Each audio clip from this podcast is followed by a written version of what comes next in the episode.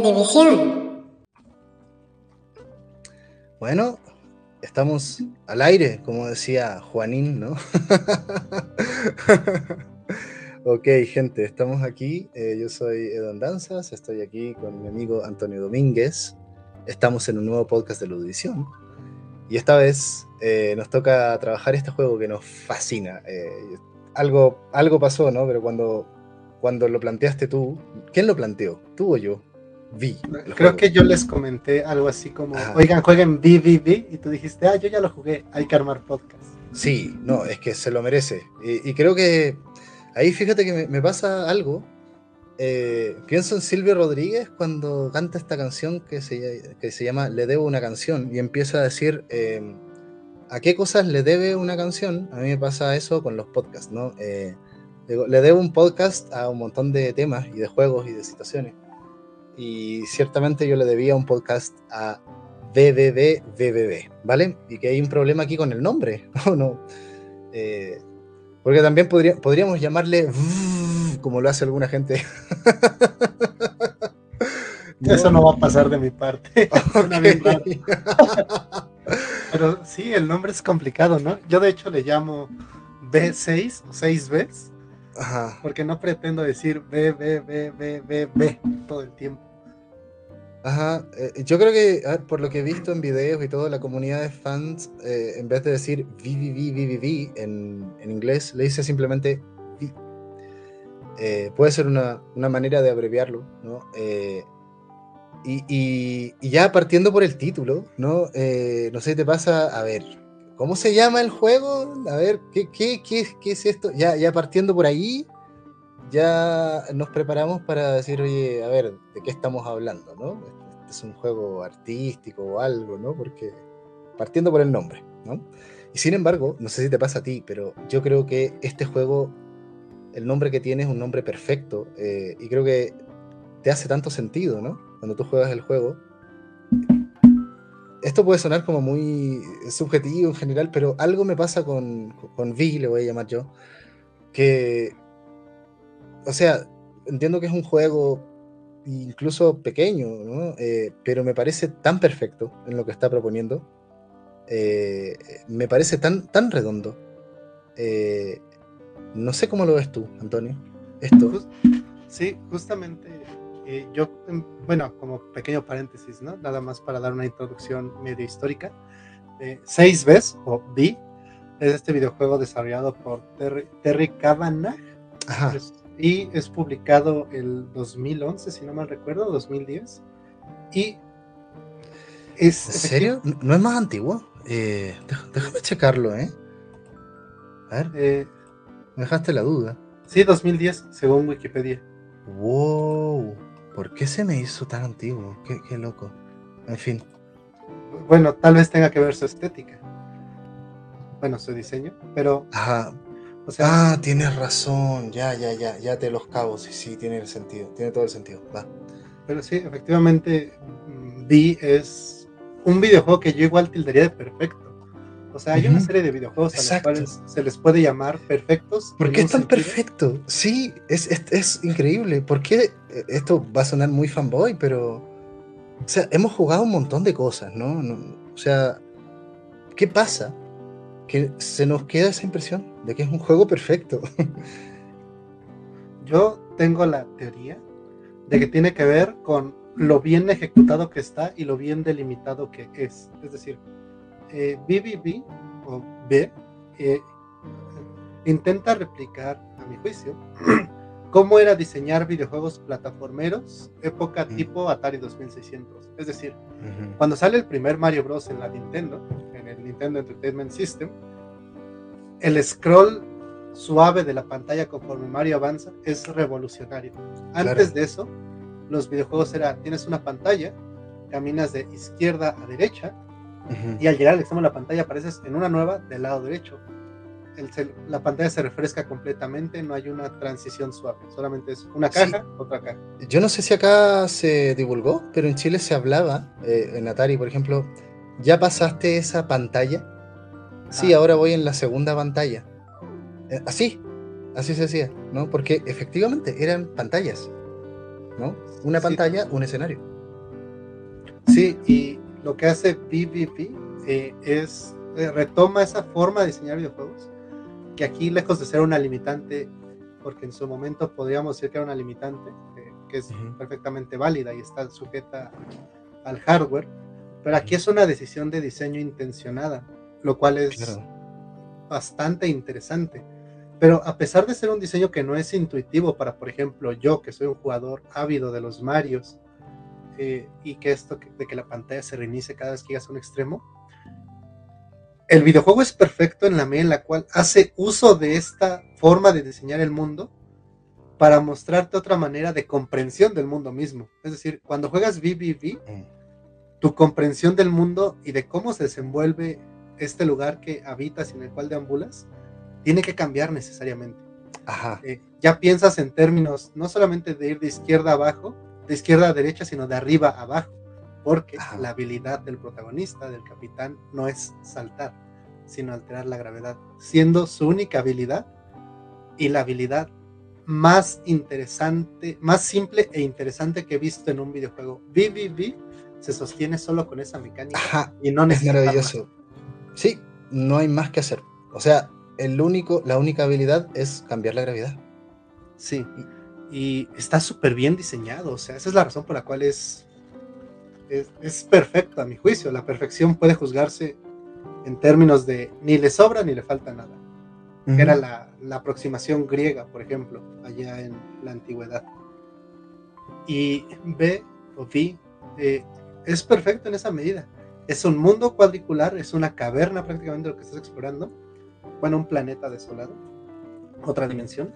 y yo diría solamente... que otra dimensión, pero es algo espacial. A ver, yo, no sé tú, pero yo me imagino un episodio de Star Trek con esto, ¿no? Una nave, una tripulación, ocurre un fenómeno transdimensional extraño, eh, ¡pum! Desaparecen todos, queda el capitán Viridian, ¿no? El protagonista, solo. Tiene que buscar a su tripulación o sea, e-, es, extraño que esté hablando de una dimensión narrativa, galáctica, etcétera, pero porque el juego es tan, tan abstracto, ¿no? Tan, tan simple. ¿no? Sí, y, y, en, su simpleza lo hace todo bien, o sea. Sí. Lo que ¿Sí? menciono, esto de, de, cómo es el mundo, que son como pequeñas habitaciones en las cuales vas, las cuales vas cruzando. No, no son solo habitaciones horizontales, sino son también verticales, y te puedes mover en diagonal y cruzar dos de un golpe. O sea, vi, es un videojuego que comprendió qué quería hacer, lo cual es característico, de hecho, de Terry Cabana, autor también del famoso Super Hexagon, otro videojuego que yo tildo de perfecto, sin ningún problema. Mira, mira qué curioso, yo, yo sí conozco Super Hexagon, no, no, no me había dado cuenta de que era el mismo director, ¿no? Sí, el mismo em, eh, a ver, pero Fíjate, en esta estética, sí, que, tú lo asocias como con la segunda generación de, consolas, ¿no? Mencionaste el Atari 2600. Eh, tal vez, a, mí no me tocó en lo personal, ¿no? Eh, jugar eh, Commodores, ¿no? Juegos de Commodore, pero sí vi un análisis ahí que decía, oye, esta es la estética del Commodore 64, ¿va? y, y sí, porque si tú lo comparas, por ejemplo, con el NES, el NES usa una paleta de colores muy amplia, ¿no? Comparado con lo que vemos acá. Eh, sí estoy más familiarizado, por ejemplo, con eh, juegos como Manic Miner, ¿no? Eh, en una de esas lo, viste ahí porque lo analiza también Dayo en este video del boom europeo, que se basa en, otro autor ahí que, es Donovan, ¿no? que, hace esa revisión de ese, esa era, ¿sí? La era eh, ochentera, post, post Crash, que también, esto del Crash del videojuego, que también lo plantea Donovan, yo creo que es un mito, ¿sabes? O sea, el Crash del 83 con ET, eso es una lectura estadounidense. O sea, no hubo Crash en Japón. Todo lo contrario. en Europa, hasta donde sé. No, de hecho hubo un boom en Europa. Entonces, allá estaban más en cosas como desarrollo en computadoras, ¿no? Ajá, ajá. Pero, pero sí, o sea, en teoría, eh, por ejemplo, mm, yo sí me ha tocado ver muchos juegos de Intellivision y sí, sí tiene esa estética, ¿no? Eh, porque Atari 2600, eh, ahí está, pero es como un poquito más, pero no tanto como la NES, ¿sí? ese, ese momento intermedio al menos para un analista que, que revisé, ah, es el momento de la Commodore, ¿no? Está la Commodore PET, esa ya es muy antigua, la 64, que creo que es un poco la que representa eh, esta estética, ¿no? La de Vi, y está la Commodore Amiga, que eh, ya se parece más a la NES, ¿no? Em, entonces, esa estética, dicen esto, esto, es como la comparación con el eh, Shovel Knight, ¿no? De que Shovel Knight es el mejor juego de NES jamás existido, bueno, este es el mejor juego de Commodore 64 jamás existido en su tiempo, ¿no? Rescata esa sensibilidad, ¿sí? Eh, audiovisual de esa época, ¿no? Y la lógica también de, de esto que tú mencionabas, de las pantallas. Eh, entonces, es un neo retro, finalmente, ¿no? Pero un neo retro que tal vez quedó por ahí perdido, porque la popularidad de los, de los Commodore también no fue tanta. Eh, no es NES, no es los 16 bits. Yo no sé, por ejemplo, los famosos 32 bits, que fue como la era perdida, ¿sí? Porque ahí está, por ejemplo, la Sega Saturn, que son consolas como bien under, ¿no? Eh, también es como un momento donde tú ves, por ejemplo, juegos como los que está sacando ahora Square Enix, estos JRPGs con eh, ¿cómo se llama esto? Este, esta estética que está ahora. Eh, Pixel, ¿cuánto? Ah, se me olvidó. Esta estética que podría haber sido perfectamente antes del 3D y después de Super Nintendo. ¿No? Son como estéticas perdidas por ahí. Que está súper interesante que lo, que lo reivindiquen. ¿Sí? Hay uno que otro juego por ahí que tienen estas lógicas, pero que, no sé, de repente lo vemos como no, no es tan popular, nos sorprende, ¿no? Sí, justamente. Se me olvidó. Lo, que sucede con B es que. Sí, tiene razón. Cuando yo me refería al Atari, me refería más a cómo se diseña el mundo de juego. Es decir, hay pantallas. No tanto al diseño de los personajes, sino al diseño del el mundo. Eh, porque efectivamente, sí, es cierto, ya chequé videos de, estas consolas que mencionas y sin duda se sienten más cercanos los diseños de V al de esos juegos. Pero yo mencionaba en concreto a, al Atari por Pitfall, este videojuego clasiquísimo. sí, sí, ese lo conozco bastante bien. De esos paradigmáticos de aquella época y cómo era tal cual, tenías a este tipo de Indiana Jones saltando una liana para evitar un pozo llegaba al fondo de la pantalla y al cruzarla aparecía en la siguiente, pero ahora del lado izquierdo. Eh,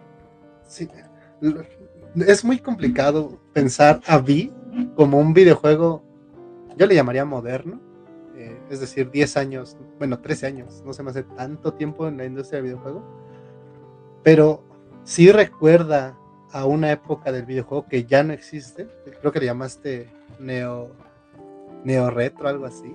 y, neo retro. Y efectivamente es algo que recuerda al pasado, pero que la fluidez del gameplay te muestra esto no se podía hacer en el pasado. Y no porque los desarrolladores sean malos, para nada. De hecho, todos ellos seguramente fueron unos genios los que desarrollaron para Commodore, para Atari y lo demás. Simplemente el hardware no les daba la potencia. yo lo jugué en un 3DS, imagínate, o sea, lo jugué hace cuatro meses, hace dos meses. ¿Jugaste V en, 3DS? Sí. ¿Y, cómo es el tema de las dos pantallas ahí? Eh, eh, nada más tienes un mapa. Tienes el mapa. No, me parece muy buen uso, en todo caso. Sí, bueno, es que yo tengo un problema en sí mismo con el 3DS y con las consolas 10 de Nintendo en virtud de que tienen pantallas horizontales, pero mis ojos y los de cualquier ser humano son horizontales. Entonces se me hacen casi ocularmente no ergonómicas. Entonces, Mira, no lo había pensado, pero sí me hace sentido, ¿no?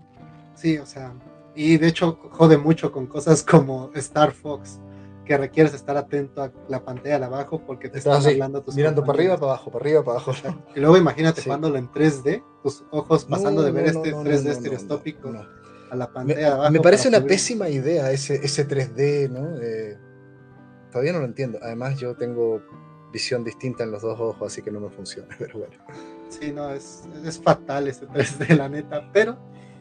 pero tiene grandes juegos, ¿no? Eso las bibliotecas de esas consolas son maravillosas. ¿no? Sí, el 3D Oye, eh, HD 2D se llama, se llama esta estética que tiene Octopath Traveler, ¿no? y que justo, justo es eso, ¿no? Es como lo que se podría haber hecho en esa época perdida también, que no se desarrolló, del 32 bit, ¿no? Entonces, eh, y ahora está muy de moda, ¿sí? La estética HD 2D. Sí, Por- claro. innovador porque no, no nos tocó, no se desarrolló eso. Es como, por ejemplo, los, estos videojuegos con eh, pantallas de, de vectores, ¿sí? Eh, que están bien locas. Yo, yo cuando niño me tocó jugar cosas como partiendo por el propio Asteroid clásico, eh, ¿no? que tienen estos monitores que tenían la gracia de ser súper fluidos. Y es una tecnología que duró como 3 o 4 años porque es cara eh, y fue, eh, creo que, muy costosa y no, no salió rentable, ¿no? Los monitores de, de vectores a finales de los, de los 70. Entonces, ok, ¿qué pasa si tú tomas la estética vectorial? ¿sí? Eh, que hay juegos muy interesantes, ¿no? Eh, y, y pasó después, o sea, salieron juegos con estética vectorial ahí mismo. Yo, el primer juego de Star Wars, de arcade, donde tú manejas un X-Wing, ¿no? tiene estética vectorial. Y son estéticas que, o sea, si tú no las conoces, te van a llamar la atención. Eh, lo mismo pasa con esto, con B, que tiene esta, esta particular estética, con tonalidades de colores muy marcadas, si, si te fijas, ¿no? En cada, eh, en cada escena. En fin, bueno, mucho que hablar sobre B, pero, pero primero esa sensación global que nos queda de estar jugando un juego súper redondo. Y es un juego que se termina en dos horas y media, tres horas. Sí, es, es cortísimo, pero la cantidad de reto que supone. Es que, es que eso es lo que tiene B, que es como Super Hexagon en el sentido de son complicados y es difícil agarrarles la onda al principio, pero cuando entras en el flow de juego, uff, pocos flows de juego como este. Así, son. Exacto, porque Vi además tiene esta gracia, partiendo por la música. eh, yo, a mí me gustaría cara dura poner la banda sonora, ¿no? De, de fondo en el podcast, pero. eh, pero partiendo por la música, te prende est- esto de. eh, Positive Force se llama el tema. No sé si lo conoces, que es el tema más característico. Eh, eh, tú lo pones y te prende, ¿no? Y te lleva a jugar rápido. Eh, y este juego ha sido muy famoso por los speedrunners, ¿no? Eh, y, y yo creo que a cualquiera le dan ganas de decir, hey, esto es habilidad y destreza, ¿sí? Esto es un juego de destreza, ¿no? Es un plataformero de destreza, incluso puede ser un plataformero eh, de precisión, ¿no? Como celeste, ¿no? estas cosas. Eh, solo que en vez de saltar cambias gravedad, y eso te cambia toda la lógica, ¿no? Sí. in- inventa ese sistema. Eh, yo les mencioné por ahí el paso Dandara, eh, que es un Metroidvania con un desplazamiento también bien extraño. ¿no? A, mí me gustan mucho los Metroidvanias como más heterodoxos, como Fez incluso, en la, en la época. ¿eh? Fíjate que esta época, eh, donde sale Vi y que empiezan a salir, no sé, a consolidarse ¿no? los, los primeros Metroidvania y todo el boom de la industria indie, ¿sí? Con Cave Story, ya, mencioné algunos cuantos ahí en el grupo. eh, es una época súper fructífera, ¿no? Para explorar juegos, digamos que están muy al margen de cómo iba la, el tema de, de las modas de los videojuegos, ¿no? O sea, 2010 ya, ya estamos en la época dorada de Ubisoft, ¿no? Eh, eh, con esos mundos abiertos gigantes. Y que a todo esto, Vi es mundo abierto, ¿eh? Qué, qué curioso. Yo siempre he pensado Vi como un juego de mundo abierto. Muy Habría que hacer una taxonomía sobre qué es el mundo abierto, porque si bien estoy de acuerdo en que hay una libertad de exploración, yo cuando pienso en el mundo abierto necesariamente lo pienso en términos de tridimensionalidad. Y aparte, creo que sí se usa, ¿no? Pero, o sea, estoy de acuerdo, el nivel de exploración que tienes en V es brutal, perdón, sí, de capacidad de explorar. Desde el principio, como no necesitas obtener más habilidades, ni las puedes obtener, de hecho, Ajá. cualquier lugar está al alcance de tu mano, como en Es- Breath of es- the Wild. Sí, e- e- es como un Metroidvania sin eh, el adquirir nuevas habilidades que te van a permitir llegar a nuevos lugares. O sea, Ajá. eh, en ese sentido tienes razón. Es como Breath of the Wild. Eh, es como puedes ir a cualquier lugar del mundo. Sí. Sí. Y el rescate de la tripulación también es abierto. O sea, tú puedes elegir a quién rescatas primero. Bueno, primero tienes que descubrir un poco cómo es el mundo y cómo llegar a esos lugares, ¿no? Es Breath of the Wild, ¿sí? En la versión más minimalista. sí, efectivamente, es... Eh, eh, genuinamente es impresionante lo que Terry Kavanagh logra con este juego, ¿no? O sea, lo, acabé, te lo juro, ya había escuchado de él, ya sabía que era uno de los grandes indies, de los primeros tal vez. Pero lo acabé y dije, no manches, no puedo creer que esto tenga 13 años. Esto es algo que podría sacar Phil Fish hoy. Así de bueno es. Dios quiera que Phil Fish algún día regrese a desarrollar videojuegos. Nos hace falta su, su desquiciadez. Oye, sí, y, además es un juego, no sé si estoy usando bien la palabra, pero tiene una velocidad. A mí me parece un juego frenético. Sí. Es frenético, es eh, un juego de acción en ese sentido, ¿no? Te causa una sensación como de... Te, te, te tira adrenalina. ¿sí? Eh, pasar un nivel, aunque puede ser puzzle y todo, y tienes que pensar en algunos casos, te lleva, por la pura música también, ¿no? A jugar rápido. Eh, y hay etapas donde, eh, pantalla, en ese caso, ¿no? que están pensados para, no sé, me acuerdo una donde va una plataforma horizontal y hay espinas, entonces plim, plim, plim, plim, plim, plim, plim y tú lo haces, ¿no? y te sientes muy bien al resolver cada pantalla, porque son desafiantes, ¿no? Justamente algo que tiene B y que me gusta mucho es esto que acabas de mencionar. Muchos videojuegos de plataformas, eh, cuando pierdes, el videojuego o continúa en los mismos movimientos naturales que tenía, por ejemplo, que hay en un Mario, bueno, por ejemplo, un videojuego de plataformas donde, y como dices, hay una plataforma que está moviendo izquierda a derecha. Muchos juegos al morir te reinician en esa pantalla y la plataforma queda en el mismo lugar. Hay otros que mueres y nada más revives, pero la plataforma sigue su curso. Es decir, continúa a pesar de tu muerte, como si tú solamente reencarnaras en un mundo persistente. Ajá. Vi es un videojuego del primer tipo, pero no es un videojuego del primer tipo que sea torpe. Fíjate, a esto me refiero. Cuando yo pienso en un videojuego torpe en ese sentido, que reinicia el mundo cuando tú mueres, pienso en uno que no me permite ponerme luego, luego a hacer las cosas que quiero. Pero en cambio vi pantalla que entras, pantalla es pantalla que si sabes cómo hacerla, no te toma más de 10 segundos. Ajá. Porque está diseñado para que sea fluido. Ahorita, mientras hablamos, escucho Pushing Onwards, que es parte del soundtrack de B. Ajá. Temazo, así. Oye, Estuve, estuve pensando en ponerlo de fondo, pero de repente no se oye bien. Yo creo que en la edición vamos a poner algo, ¿no? Ahí.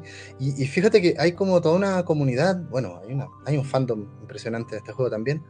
Y hay gente que ha hecho muchas versiones de los temas de Vi, eh, que a todo esto, obviamente tenemos que hablar de eso, de la música, eh, en distintas versiones, ¿no? Porque bueno, la música es este típico sonido chiptune, ¿no? Que le llaman, algunos le llaman 8 bit, ¿no? Eh, el, típico sonido de la banda sonora de los Mega Man de NES, ¿no? Eh, pero en realidad son temas que parecen simples y son súper elaborados.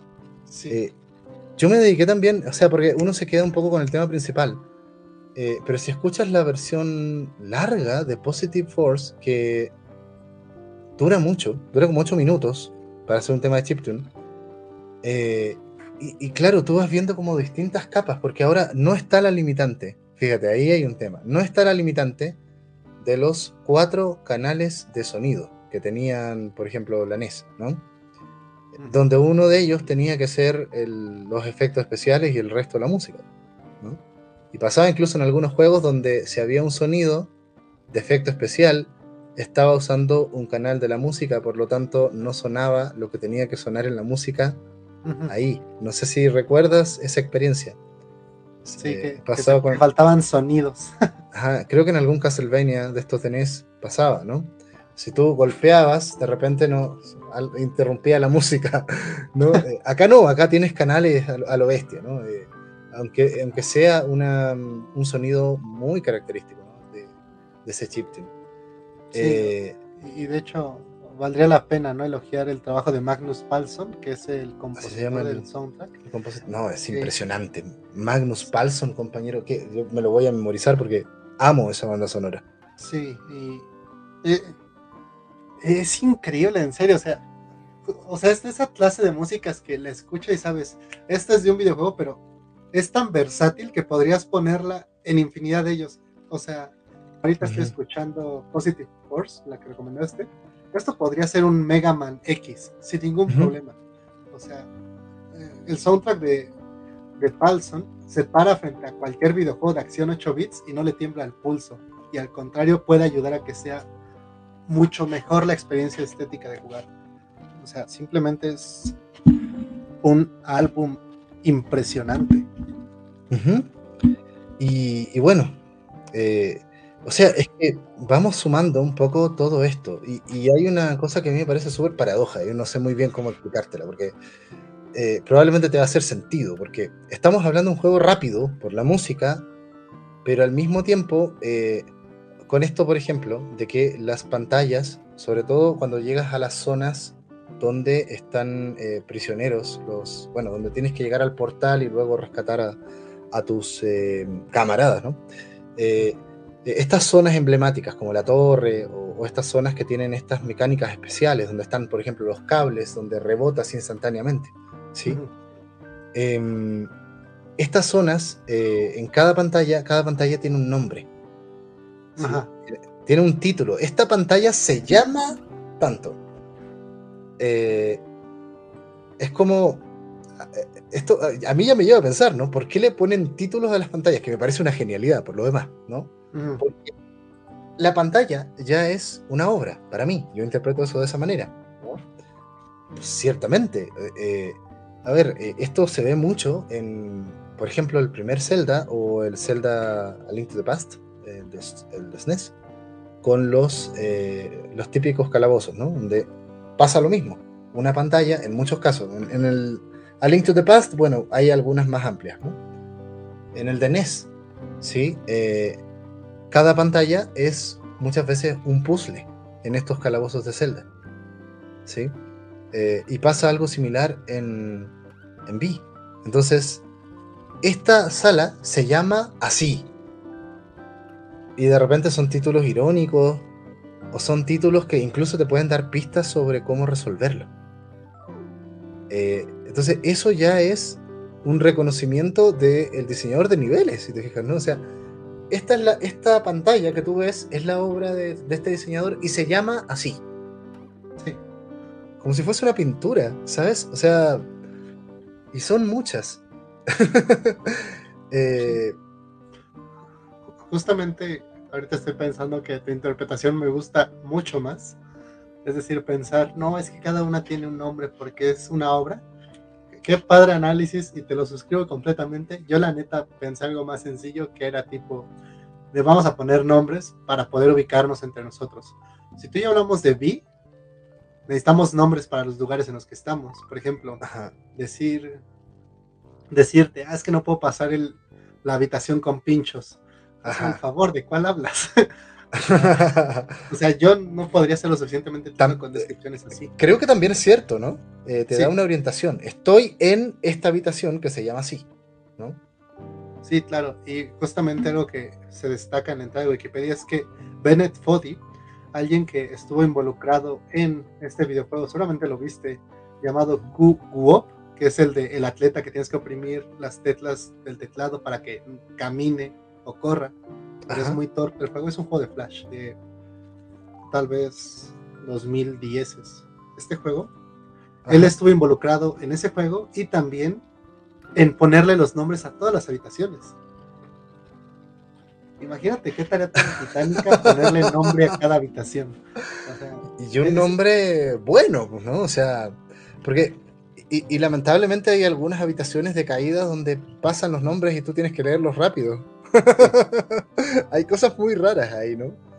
sí, eh, pero es, o sea, vi es de esos videojuegos que tú sabes, esto se hizo con amor, o sea, O sea, y no digo que el resto de videojuegos no sea con amor, por supuesto que sí, yo estoy seguro que todos los desarrolladores, desarrolladores ponen sangre, sudor y lágrimas en su labor y esperan que lo que hagan sea bueno. Muchas veces por diversas cuestiones no ocurre esto, pero vi, neta, tiene tantos detallitos que te demuestran la brillantez del juego y también hay detalles que, con los cuales no estoy de acuerdo, pero que puedo entender la intención artística de ello. Y aquí es donde voy a señalar algo que no me gusta de Vi, pero que le puedo condonar por lo que quieren hacer. Las hitboxes en Vi son brutalmente malas. O sea, piénsalo de esta manera. Tienes un personaje con un cuerpo antropomórfico, cabeza, brazos, piernas, torso, pero su hitbox es un rectángulo que ah. abarca también partes que no son el sprite. Entonces, eso, obviamente, hoy en día, de hecho, estamos acostumbrados a que, de hecho, la hitbox sea más pequeña que el sprite. Eh, yo no sabría decirte cuándo se cambió este paradigma, ciertamente, pero es muy evidente con cosas como los juegos de pelea. Pero B eh, no hace eso, te pone hitboxes rectangulares en este caso, pero yo sé que es una cosa que si bien no me agrada, quiere recordar a los jugadores actuales cómo eran los juegos de aquella época. Las hitboxes no eran, no, ignoro si es porque no se tenía esa idea o si eran limitaciones de la época, pero las hitboxes eran así. ¿Cuántas veces no moría en Crash por cosas así? Claro, es lo que estaba pensando, ¿no? O sea, ciertamente así eran los juegos, no eran tan precisos. Eh, eh, y, estaba pensando justo las hitboxes versus el sprite que tú estás señalando cuando es más pequeña eh, en los bullet hells, por ejemplo, ¿no? estos jueguitos de naves, pasa eso. Y eso genera un efecto muy genial porque en todos estos juegos de Touhou, que es una saga de puros de estos Danmaku, ¿cómo le llaman? Danmaku o bullet hells, ¿no?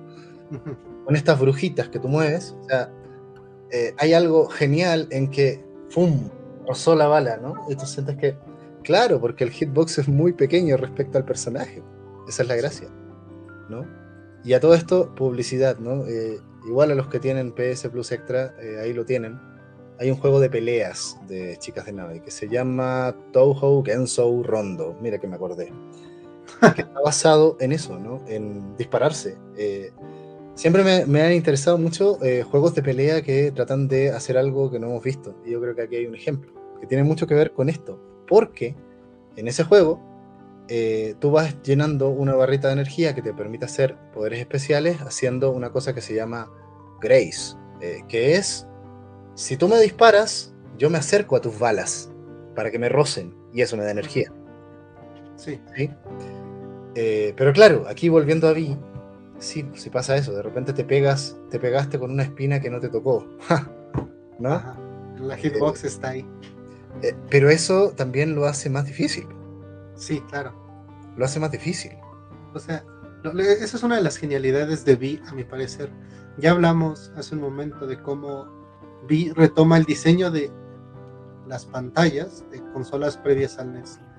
Y aparte ahorita estamos hablando de cómo también fuerza a pensar las hitboxes como algo más grande que el juego. O sea, Vi tiene la virtud de ser un videojuego que retoma el pasado, pero se siente fresco y nuevo que no le tiene miedo a tomar lo que ya no es, pero sin embargo hacer una propuesta con ello. Neta, Vi es brillante.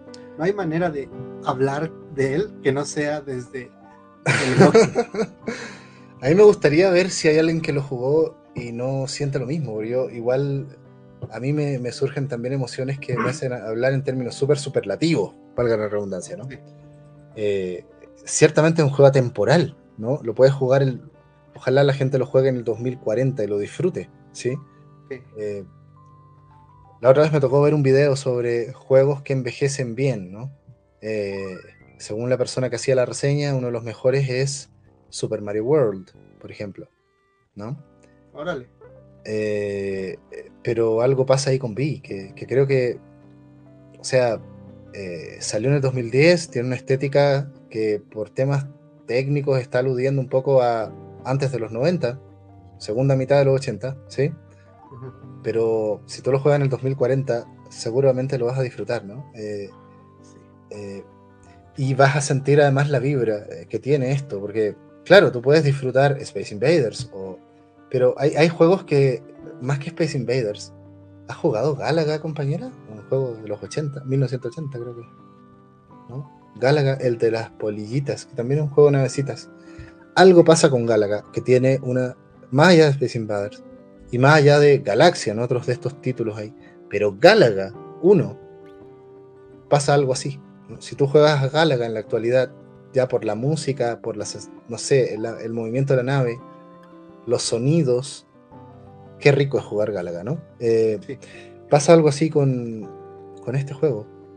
Sí, también esa es una de las virtudes de B. Terry Cavanagh, según Leo, es una persona que tiene un interés por el videojuego narrativo, por el que como que cuenta historias.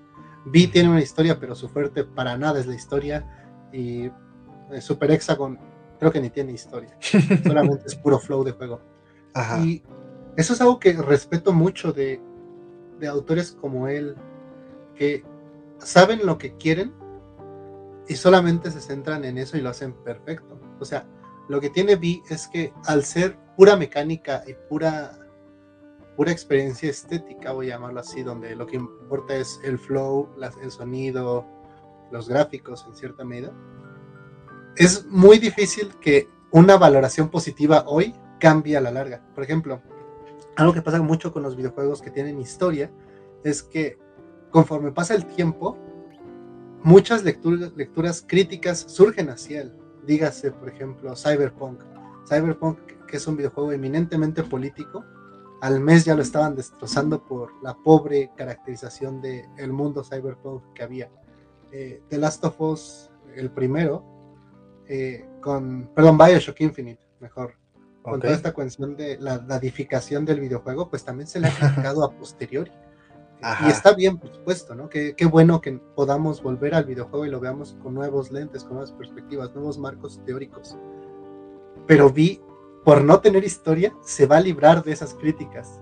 Lo único que lo puedes criticar es lo mecánico, y lo mecánico lo hace perfecto. Entonces, ¿qué le criticas a algo que solamente quiere hacer una cosa y la hace perfecto? Nada.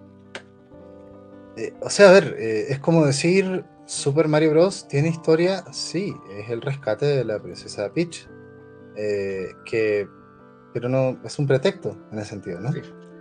está un poco a ese nivel, ¿ah? Eh, este es el rescate de los otros tripulantes, ¿no? Sí. Y poder salir de la dimensión B, creo que se llama, la dimensión B, el lugar donde están. Eh, es que, es que hay, hay un tema polisémico con eso también, ¿no? Porque fíjate que el título, V, B, B, B, B, B, B, también alude al cambio de gravedad, ¿no? Si tú ves las letras, es el movimiento que hace el personaje, no sé si lo, lo pensaste. Para nada, pero qué gran lectura. Eh, sí, sí, a mí me parece que, ahí está una alusión a... Por eso es, muy heavy, ¿no? Yo, en el título, porque por eso me parece tan buen título y tan extraño, ¿no? Porque es lo que vas a hacer a lo largo del juego. Ir de arriba para abajo y de abajo para arriba, todo el rato. Órale, sí, claro. Eh, y, y claro, son los seis tripulantes, ¿no? Eh, y la dimensión se llama así. Entonces es, polisémico y además parece una onda. Yo ya no sé, ya, pues, uno puede sobreinterpretar, pero. Eh, y esa onda, esa vibración, o sea, ya, ya, ya, esto ya, ahora sí que ya sobreinterpreto, pero, pero no importa, porque yo lo quiero interpretar de esa manera, ¿no? El juego sí te deja en una vibra, ¿no? Por la propia música, Sí, y por el sentido, tiene algo como, como un tema del sentido de la aventura. No me acuerdo, cuando estábamos viendo lo de Skyrim, por ejemplo, ¿no? Eh, eh, una persona, eh, creo que fue Carlos, ¿no? Que, empezó a hablar de la música de Skyrim y que es una música, no, fue, fue Kira, de hecho. Una música que tú, la escuchas y te invita como a un, a un sentido de aventura, ¿va? Yo creo que pasa algo muy similar con la música de Vi eh, y, sin embargo, es otro tipo de aventura. ¿No? Eh, te remite a el mundo del videojuego. O sea, eh, Skyrim te remite a las historias de caballería y a, otras cosas que son mucho más anteriores al videojuego, pero esto, por ya la sonoridad 8 bits, es algo muy gamey. Es muy gamey, es low gamey. ¿Sí? Eh, no está aludiendo. Ok, historias intergalácticas tipo Star Trek, ¿no? Ahí hay un referente, pero es un pretexto, insisto. O sea, es como, como Mario y, también las historias de caballeros, dragones y princesas, ¿sí? Que ahí está. O sea, en vez de caballero está Mario, en vez de dragón está Bowser y ahí está la princesa. Pero, pero el formato, digamos, ¿no? De, de y, todo te alude, es cíclico. O sea, mira el propio videojuego. Es, es no, sale para afuera. No sé si me explico, ¿no? Eh, entonces, bueno, y, esa vibra, yo creo que también tiene algo que ver con, el título. Es, como Dead Stranding, ¿no? Es, es, un título polisémico también, porque que, la muerte varada o que lo, Strand como hebras, ¿no? Eh, lo, lo, explicita, ¿no? Eh, Amelie en, un discurso. Amelie te explica por qué Dead Stranding, ¿no? Y te, te da toda una visión de la polisemia de eso, ¿no? Eh, creo que el título, V, también alude de una manera muy inteligente a, cosas que están aquí, en el juego. y la más importante es la mecánica, ¿no? Eh, cosa que lo vuelve más genial, porque ciertamente es un juego donde tú vas a estar muy conectado con esa mecánica. Todo el rato. Eh, pero bueno. Sí, justamente nuevamente entre las cosas que dijimos que son perfectas es el mundo, la mecánica principal que es la del cambio de la gravitación, la música, pero también cómo los retos están planteados en este mundo. Es decir, todos estos retos, ni uno solo de ellos está desconectado de la mecánica principal. Hay lugares donde, como ya lo mencionaste, hay delgadas líneas o trampolines que en cuanto los tocas te rebotan y sigue siendo la misma mecánica, solamente insertando un pequeño elemento que le da un giro de tuerca, que en este caso lo hace automático, ya no tienes que oprimir el botón, pero que también te demanda un timing muy, muy preciso para superar el reto. Y es un juego difícil y también es corto, entonces puedes pasar, yo creo que sí, en dos horas y media ya te lo pasas. Yo me lo pasé, creo que en tantitito menos. Pero simplemente pocos juegos como vi, pocos juegos tan centrados en la experiencia estética que quieren lograr y lo logran tan bien. Pues sí, eh, y, por ejemplo, ¿no? Eh, la parte de la torre. Eh, cómo van insertando estos desafíos ambientales, que, a mí se me hace muy Mario eso, ¿no? Mario tiene la mecánica del salto y ya, los Mario de, de NES, SNES, ¿no? Eh, y, más bien lo que pasa es que el ambiente te pone elementos que interactúan con tu mecánica principal. Como, en esta zona en donde eh, si tú te caes como por una especie de hoyo, apareces arriba. ¿no? Eh, entonces como que te, te, teletransportas, como si fuese un portal, ¿no? y esa, esa situación, con el mismo cambio de gravedad, que es la única mecánica la que tú tienes, ya crea escenarios súper interesantes. Sí. Por ejemplo, los puzzles de, de, cambio de fase, ¿no? De me voy por acá y aparezco por arriba. Me recuerda, fíjate, me recuerda a Mario Bros. de arcade, ¿no? Eh, porque Mario Bros. de arcade, y eso también es una cosa muy de época. Eh, ubicas Mario Bros. de arcade, ¿no? Este donde estaban con las tortuguitas y no. Y tú si te ibas mucho hacia la izquierda, aparecías por acá. Pasa en Pac-Man también, ¿no? Eh, si tú te escapas por la izquierda, apareces por la derecha. ¿Sí? Eh, e, esa mecánica, ¿no? Hay una parte donde la utilizan mucho eh, en B. Sí, Pero la utilizan en términos de, sobre todo de la generación de puzzle. Y, me acuerdo de una, una etapa que, que, sería bueno aprenderse los nombres, ahora que lo pienso, ¿no? Para identificarla esta donde tú tienes que eh, dar un gran salto y hay obstáculos que se mueven en diagonal y tú tienes que ir como, ¿sí? ¿Te acuerdas? Eh, sincronizando cuánto tú avanzas hacia el lado para no chocar con estos obstáculos que van desplazándose hacia abajo en diagonal. Eh, o sea, a ver, ojalá este, este podcast lo puedan escuchar gente que lo haya jugado para que lo recuerde, ¿no? Si porque es algo muy interesante en términos sinestésicos, ¿no? Eh, de, cómo lo tienes que hacer. Es un puzzle sinestésico. Yo creo que gran parte de Vi es eso, ¿no? Eh, puzzles que implican habilidad y además entender cómo va, ¿no? cómo va el movimiento que tienes que hacer. Lo mismo estas otras partes en donde vas acompañado de alguno de los otros tripulantes y, tienes esta manera de controlarlo. Sí, tienes que estar con los dos personajes al mismo tiempo. Sí. ¿No? Entonces, eh, es muy... Eh, nunca te van a dar un poder nuevo, pero el mismo ambiente te lleva. Y, y, todo esto es diseño de escenario finalmente, ¿no? O sea, yo creo que aquí otro de los grandes temas que mucha gente no lo visualiza es eso, ¿no? el diseño de escenarios, en este caso el diseño de pantalla. Por eso también, qué bueno que tengan nombre, porque esta pantalla, y si tú lo has jugado muchas veces, te acuerdas de las pantallas, ¿no? Solo que el nombre se nos va, a mí se me van los nombres. Eh, pero ah, las pantallas las tengo aquí, muy presentes. Algunas que me gustaron, sobre todo. ¿no?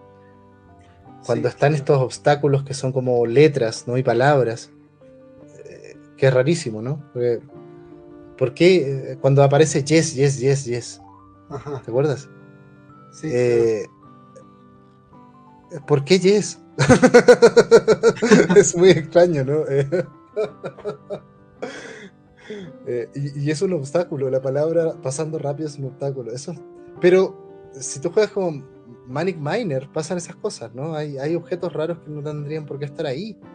Y de hecho, en la época de, de, NES, aquí me acuerdo mucho del Angry Nintendo Nerd. ¿Lo ubicas este tipo gringo que, se burla de los juegos difíciles? Sí, todavía sigue siendo contenido. Creo que sí, creo que sí. Aunque yo, el boom fue del 2010. El boom fue de la época de V, básicamente, ¿no? Eh, pero, pero él se burla y critica mucho en los juegos de NES. Eh, que por ejemplo, no sé, el juego de este de Freddy Krueger, ¿no? De pesadilla. Em, oye, murciélagos, objetos que son enemigos que no tienen sentido en términos de, de por qué hay un enemigo que es así en este lugar. Es simplemente un obstáculo. Ajá. ¿Sí? Eh, da lo mismo qué tipo de obstáculo es. Eso pasa mucho en Manic Miner, ¿no? De estos de, de Spectrum. Eh, y da lo mismo. Y en esa época nadie se preguntaba por qué hay obstáculos que son así, ¿no? Eh, ok, estoy pensando, por ejemplo, en este de Moctezuma's Revenge, este juego que es de Atari, ¿sí? Eh, que es como de estos de exploración de ruinas arqueológicas, ¿no? Ok, hay calaveras que ruedan y que te matan. De repente hay serpientes que te matan. Ok, serpientes, veneno, te matan. La calavera puede ser un símbolo de muerte pero hay algunos que aparecen cualquier sprite random ahí y que te mata y no tiene sentido y no pasa nada, ¿no? Y no era algo tan extraño tampoco en esa época. Entonces, si tú tienes que escapar de un montón de palabras yes que van así, en la época pasaba, ¿sabes? O sea, tal vez habían obstáculos random, ¿no? Eh, y me parece que es un tributo también al videojuego de esa época. Eso que está pasando. Sí, sí, sin duda. O sea, yo no tenía tan presente esto que me mencionas de Moctezuma's Revenge, este videojuego de Atari 2600 y Atari 800, por lo que veo. Pero sí, ¿eh? o sea, ahí hay un algo de. En aquella época tal vez no podíamos generar, eh, no sé, una araña que sea fácilmente identificable por las limitantes gráficas. Ajá. Hagamos otra cosa. También son concesiones que le hacíamos al videojuego porque antes el videojuego era más abstracto, ¿no? Ahorita estamos en una época de o fotorrealismo o figuras bien claras, porque también el hardware ya nos lo permite. ¿Cuántas veces más poderoso no será Nintendo Switch, que es una consola ya de por sí vieja, comparada a un NES, comparada a un Atari, una cómoda? Claro. Tiene que ser así exponencialmente más fuerte, más capaz. Entonces... Entonces, si tú tomas un videojuego como de segunda generación de esto, esto serían está como en el límite entre la segunda y la tercera, ¿no? La Commodore 64. Eh, pero, por ejemplo, un Atari eh, un videojuego de Game Boy Advance. sí, ya, está a otro nivel respecto a esta época. ¿no? Eh, en términos de la capacidad de, mostrar imágenes más precisas. Entonces, claro, tal vez uno podría ponerse a pensar por qué hay objetos random que, te matan. Mira, en realidad porque son fáciles de representar, ¿no? Eh, no tiene ningún sentido en términos del contenido. Sí. Eh, y creo que pasa eso con Vi y, los obstáculos que aparecen ahí, ¿no? Cuando aparecen estos seres, aparecen, no sé qué serán, ¿no? Ah, ¿Robots? ¿Qué? Eh, hay seres ahí, ¿sí? Hay ah. obstáculos que parecen tener patas y se mueven, ¿no? Eh, o este grande que te aparece que es muy divertido, ¿no? Al principio del juego. Eh, ¿Qué son? ¿Cuál es el lore? No, olvídalo, no hay lore. y ahora que estamos acostumbrados a buscar lore en todo, ¿no? sí, no. Como te menciono, o sea, Terry Kavanagh sabe cuando quiere hacer un videojuego puramente mecánico y cuando quiere hacer un videojuego que habla sobre la condición humana. Vi es de los primeros. Vi es un videojuego que quiere ser mecánico y hacer las cosas bien. Y en esa medida, la manera en la cual incluso diseña para las mecánicas es muy interesante. Cosas como que prácticamente cada pantalla tenga un save point. Ajá, un checkpoint. Un checkpoint, perdón, tiene razón. Es, es una brillantez de su parte, es decir, evidentemente no en todas hay, pero en las que no hay, entiendes por qué, porque de hecho un save point te estorbaría o te, te terminaría siendo un soft block. No lo necesitamos aquí. O sea, a muchos videojuegos se les crucificaría por darte tantos save points, pero vi es tan complicado y requiere tanto de que entres en un mod de flow que no quiere que repitas una pantalla que ya superaste para los fines que tienes actualmente. Entonces, siempre te deja reiniciar desde o en la misma pantalla donde moriste o una pantalla antes y esa pantalla antes como ya la pasaste ya la dominas. Sí, es muy generoso en eso, ¿no? Y justo es para que no quites el flow eh, también y que sigas en el ritmo. Hay un tema con, el ritmo de juego, que insisto, es frenético, ¿no? Eh, eh, y otra cosa que quería comentarte del mundo de Vi, este mundo en donde estás en los espacios abiertos, que tienes que la mayoría, eh, gran parte del movimiento va a ser en vertical, ¿sí? Ese mundo lo vas a explorar mucho más en vertical que en horizontal. Eso también me parece una cosa innovadora. ¿Sí? O sea, es más dinámico el movimiento vertical que el movimiento horizontal. Eh, sí. sí. Entonces, en estos lugares que parecen como, como si fuera una gran cueva, dices tú, ¿no? Eh, con lugares en donde ok, si hay una escalerita para abajo, estás de suerte, puedes moverte en horizontal. Pero si hay un solo peldaño, ya no puedes moverte en horizontal, tienes que cambiar de gravedad, ¿no? Sí. Eh, entonces tú lo exploras justo, mucho más pensando en que tú te vas a mover en vertical, ¿no? Eh, y volar en vertical, te desplazas, digamos, en, el en medio del desplazamiento vertical y, y ahí puedes mover y hacer cosas, ¿no? También te lleva a pensar de una manera muy distinta a la mayoría de los juegos que hemos jugado. ¿sí? Eh, entonces, los juegos que, inventan, ya sea un sentido del espacio particular o un sentido del desplazamiento particular, como es el caso de Vi, y como es el caso de muchos otros juegos, por ejemplo, el FES, ¿no? que tiene este tema de los cubos y una, una de cuatro caras del cubo, pero que forman un, un juego en 2D de plataforma. Eh, y hay muchos juegos, Dandara, por ejemplo, me parece otro ejemplo súper interesante, que es como vi, pero en 360. En términos de que eh, para dar el salto tú tienes que apuntar. ¿sí? Apuntas con el mouse y dices, salto por acá. Y muchas veces Dandara juega con que te gira la cámara o con que hay algo que rota. Eh, entonces ya no es simplemente vertical, sino es en 360. Lo hace más complejo. Pero bueno, es un Metroidvania más convencional en términos de que nuevas armas, voces, sectores, ¿no? Eh, vi en ese sentido es bastante más minimalista. Sí. Sí, sin duda. Y justamente no había pensado, ya me había dado cuenta, pero no lo había pensado en la plática. Cómo hay momentos en los cuales hay un escaloncito que no le llega ni a la mitad de la rodilla. y perdiste.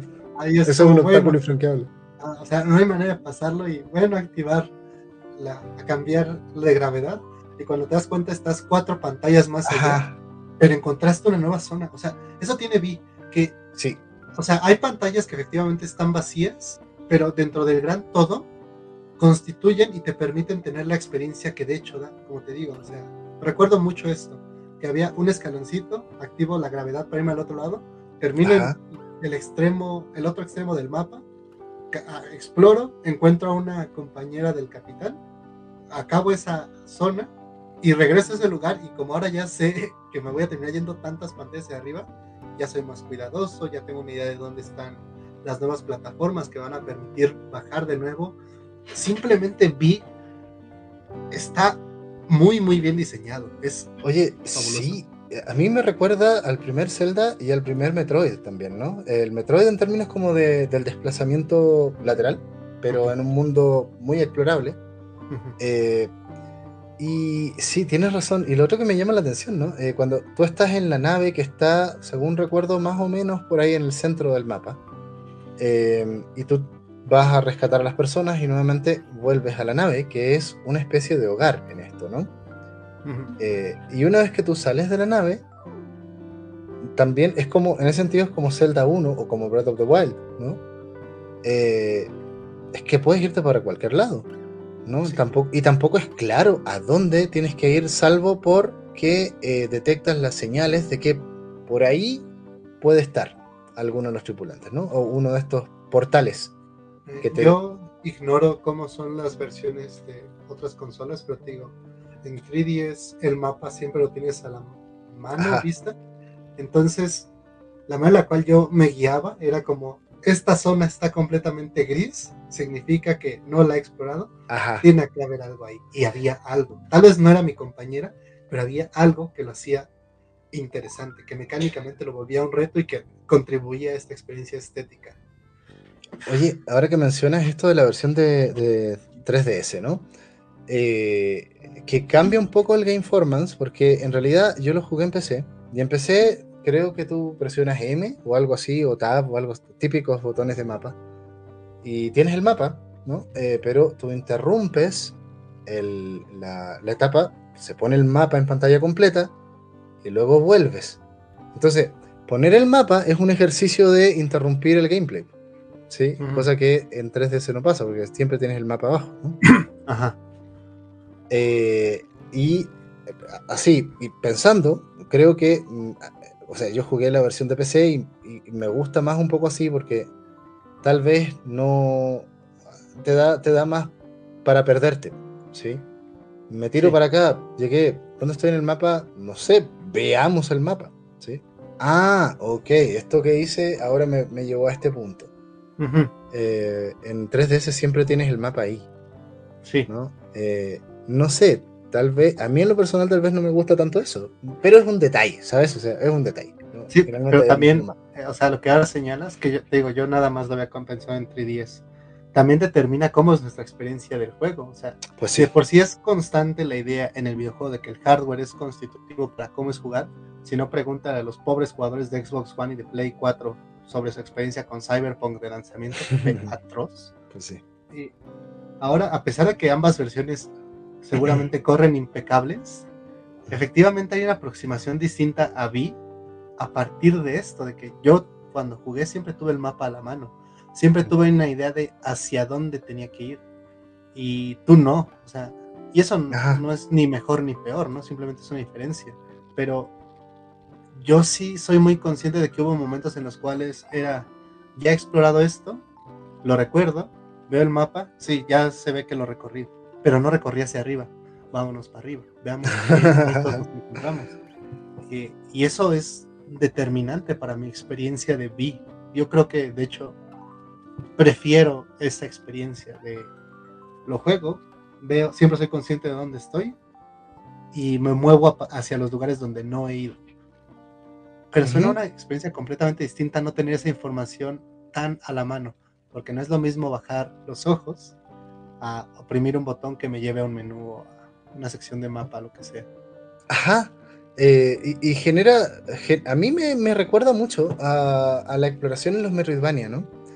Eh, y también hay, no sé, Hollow Knight en particular, que tiene este mapa que, no sé, que como, como tienes que sentarte en una banquita para poder, digamos, tú mismo completar tu mapa, vas en muchos casos en lugares que no están mapeados, ¿no?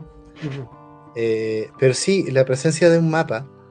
Eh, ay, no recuerdo cuáles juegos justo estaban. Bueno, los, propios Dark Souls, ¿no? Que no, tienen mapa. Y me parece una gran decisión.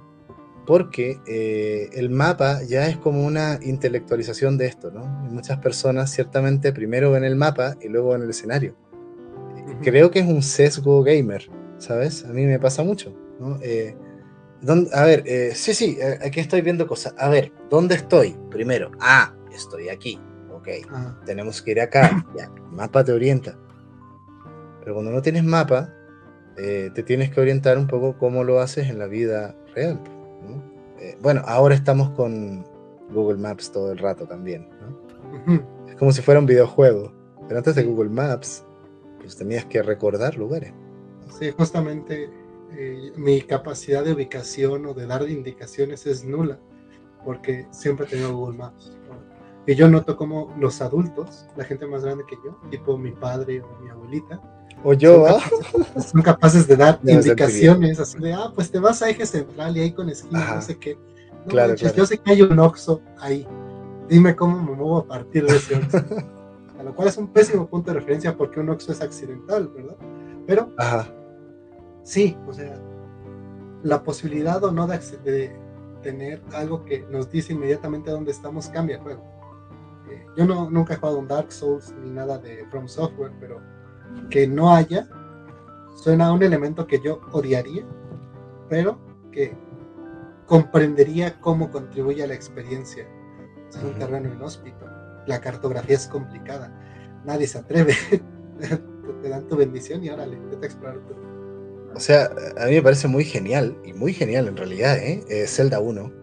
Sí. Eh, tenés, porque eh, digamos que en un rincón, creo que es esquina superior izquierda, según recuerdo, aparece el, entre comillas, mapa.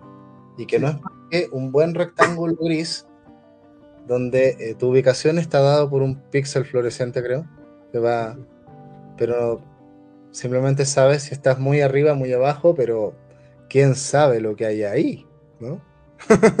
¿Te das cuenta? Es muy, muy abstracto.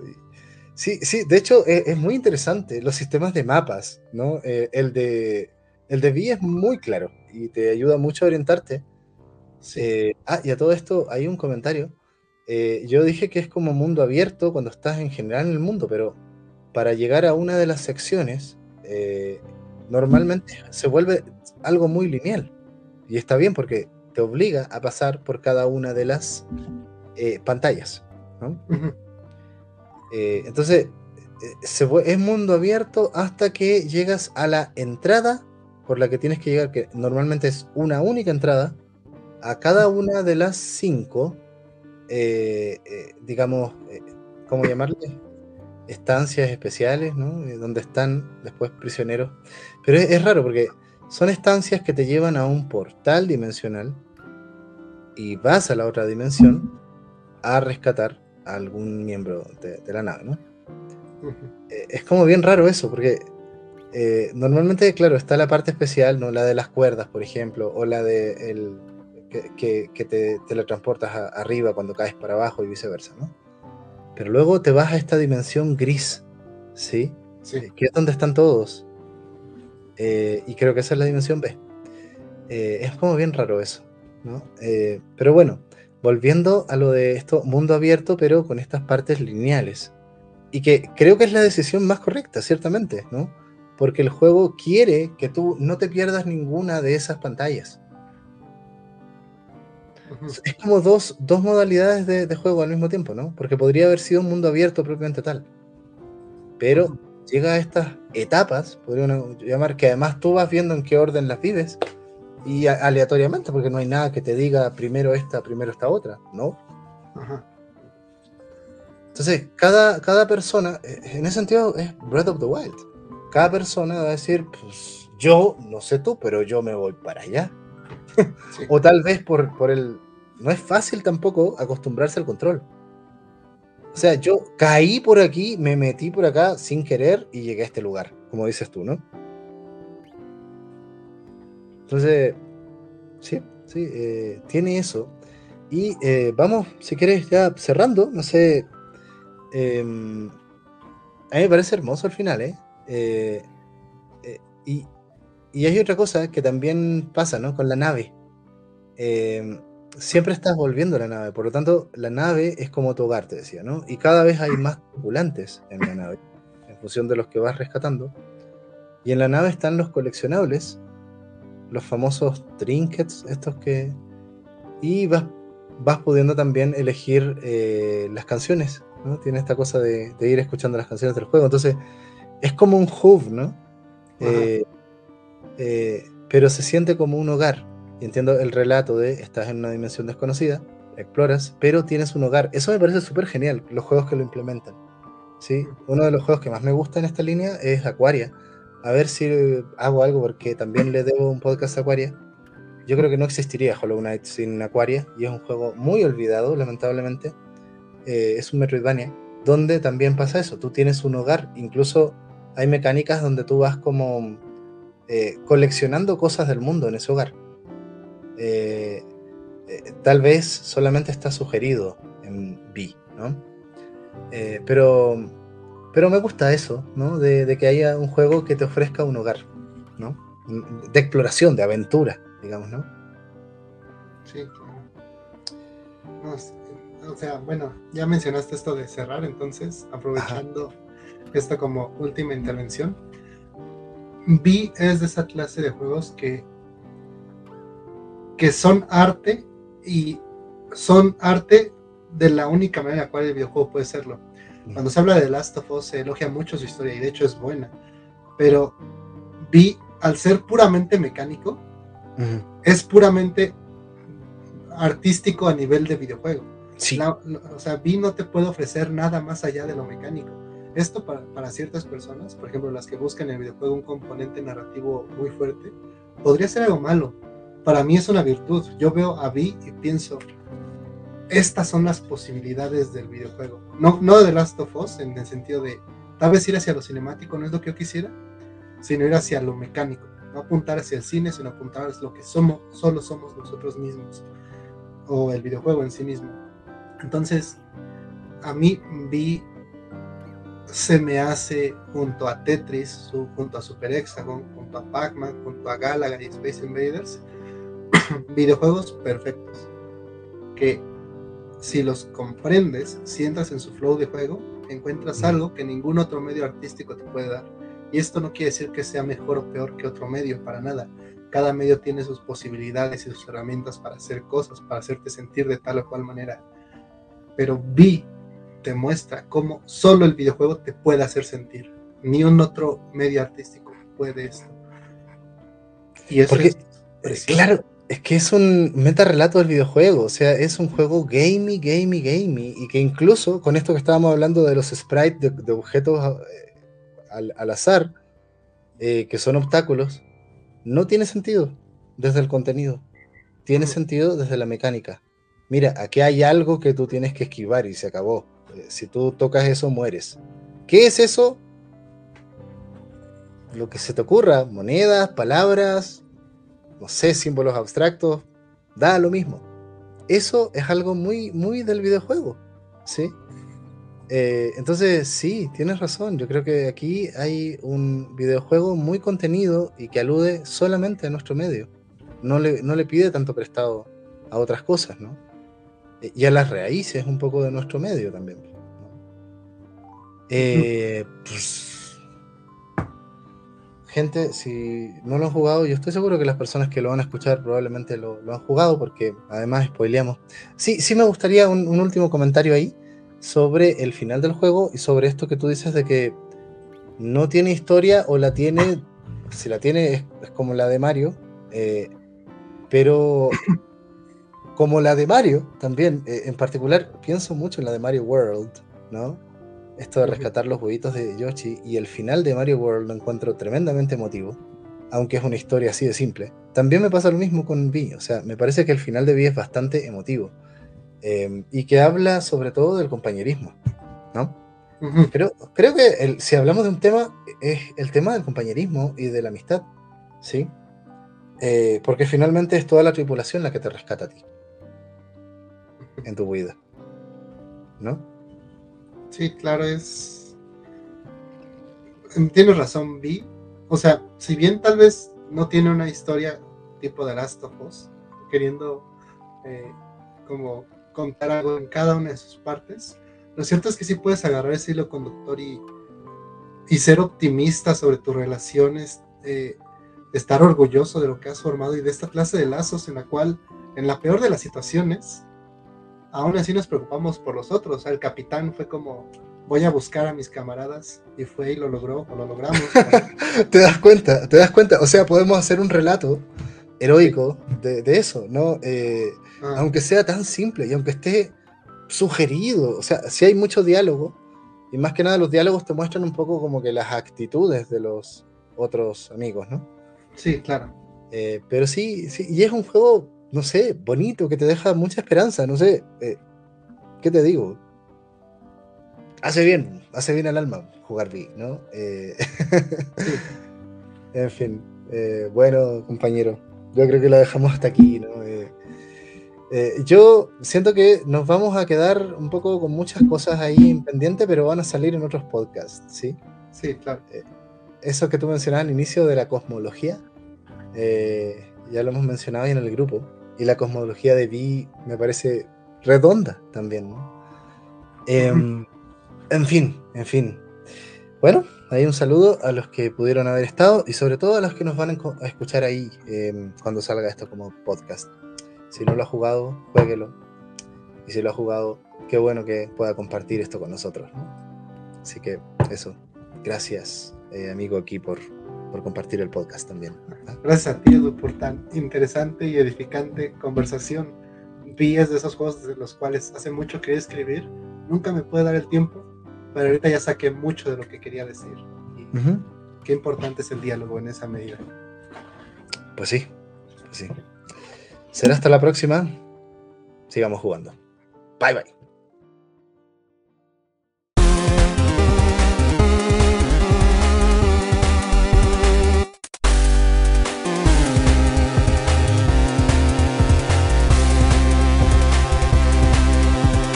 La división